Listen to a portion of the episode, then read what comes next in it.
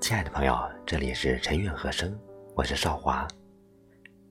七夕节就要到了，在七夕这个充满爱意的节日里，你是否有些情感涌上心头，却找不到合适的表达？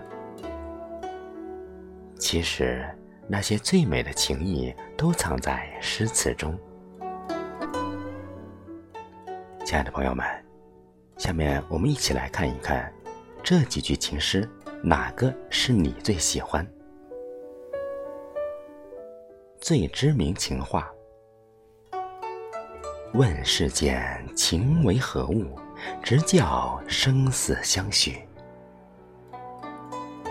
这是元好问《摸鱼儿·雁丘词》中的一句。也许你最早了解到这句情话，并不是在元好问的词中。而是在金庸的武侠名著《神雕侠侣》中，这是为情所困的李莫愁常说的一句话。后来，因为用词通俗易懂，不需要过多的诗意，被越来越多人引用。这句词源于一个悲壮的故事：元好问参加科考的路上，看到猎人射杀了一只大雁。他的伴侣在空中盘旋哀鸣片刻，一头撞到地上，殉情而死。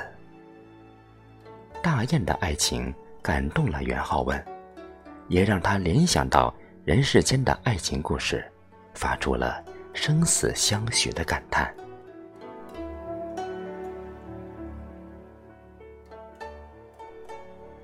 最幽默情话。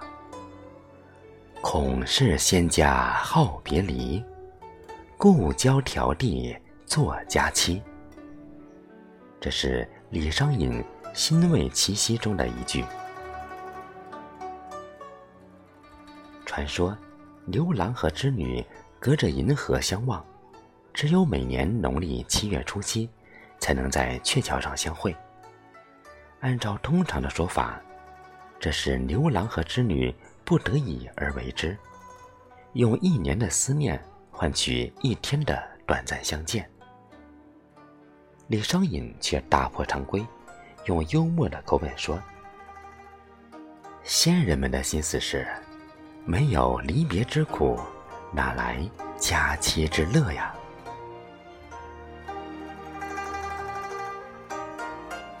最少女心情话，怕相思。忆相思，轮到相思没处辞，眉间露一丝。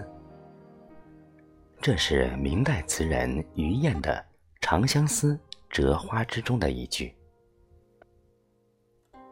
于晏的这首词以女性的口吻写就，将女子的多情描写的淋漓尽致。怕相思，却已相思。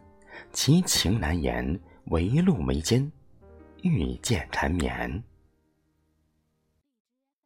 优美的词句，描写了女子思念爱人时惆怅的心情，和宋代女词人李清照的“才下眉头，却上心头”有异曲同工之妙。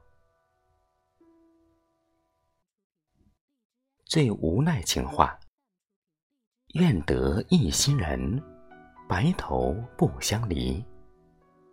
这是卓文君的《白头吟》，这也是一句让人耳熟能详的诗句。然而，诗句虽美，却是卓文君在发现爱人移情别恋时写下的。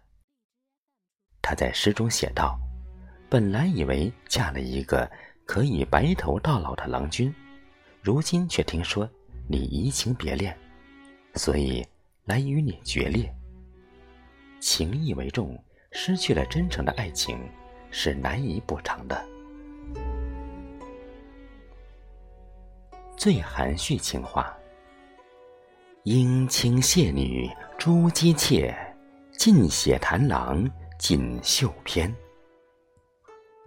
这是罗隐的《七夕》。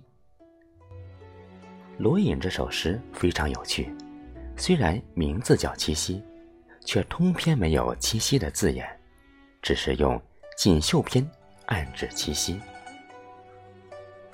女子把妾中的珠子倒空，要男子写出歌咏七夕的锦绣诗篇，放到那个妾里。